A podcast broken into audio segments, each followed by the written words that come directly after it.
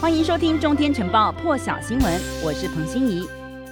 好，来看最新现场，南吉利亚拉各斯一栋正在兴建当中的二十一层楼高大楼倒塌，许多正在大楼工作的工人逃生不及，直接受困在瓦砾堆当中。到现在已经有四名工人获救。他们跟法新社说，大楼倒塌时，他们的几十名同事，大约有超过四十人正在里头。而搜救人员在现场搜寻的四具罹难者的遗体。倒塌大楼所在的地区呢，是拉各斯的高级住宅区和商业区之一。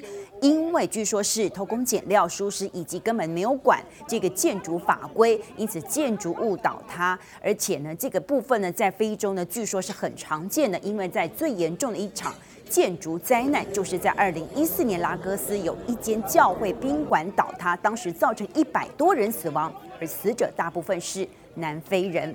现在在世界关注的是气候峰会，法国总统马克宏以及澳洲总理莫里森都在意大利罗马出席 G20 的这个高峰会之后呢，马克宏就莫里森取消前舰军售案表示，莫里森彻头彻尾对他撒谎，还说要重建彼此间的信任，恐怕需要更多的努力。那么这是澳洲撕毁与法国价值几百亿美元前舰合约。转而投向英国、美国以来，澳洲、法国第一次的碰面。那么，澳洲、美国、英国九月宣布建立新三方安全联盟 （AUKUS）。协助澳洲发展核动力潜舰，来确保印太和平稳定，也使得法国以及澳洲的潜舰交易告吹。而法国呢，是一度气的召回驻美以及驻澳大使，甚至痛批这个举动是背信忘义，就像是在法国的背后捅了一刀，信任遭到背叛。马克宏这个星期其实稍早在电话当中有跟莫里森说，前舰合约纠纷已经伤害了两国的互信，但是呢，两个人到现在还没有坐下来正式会谈。而法国大使预计呢，一号会在雪梨来会见澳洲外长。莫里森呢，则是在记者会上呢为自己辩护，驳斥马克宏的说法。他坚称先前已经向马克宏解释过了，这个常规柴电前舰不能满足澳洲需求，还说呢两国关系其实已经开始修复，但是法国似乎不这么认为。我们来听听马克宏在现场的说法。I have a lot of respect for your country.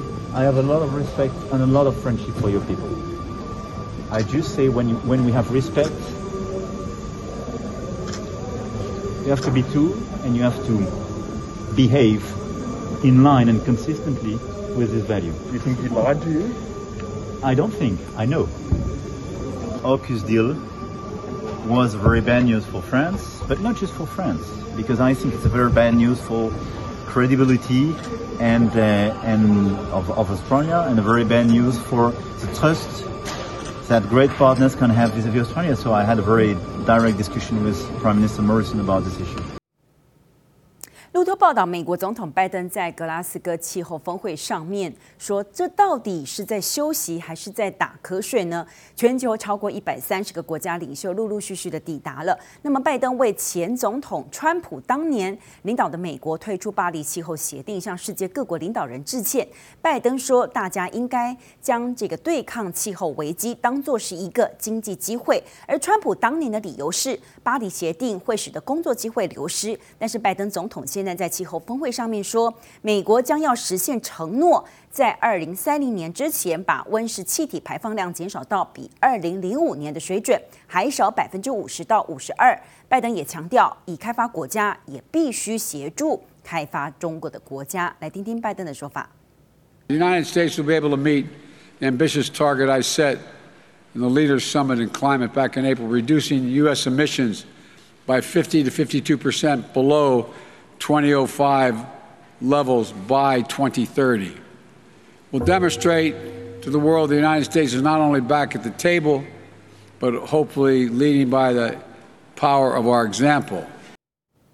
气候峰会的地主国是英国，首相强森开场致辞就说：“因为气候问题受害最严重的一代还没有出生，如果现在不及时行动的话，那么后代子孙将不会原谅我们。”而联合国秘书长古特雷斯也说：“人类对化石燃料成瘾了，如果不停止这种依赖的话，继续排碳危害自己，那么人类就是在自掘坟墓。要各国保护地球气候上面呢，必须要有所行动，而呼吁富裕国家兑现。”承诺提供每一年一千亿美元的气候资金给穷国。那么气候峰会登场的时候，其实世界气候向组织，他们有发布最新的报告，指出全球暖化现在引发的毁灭性洪水呢，可能将将会成为未来的常态。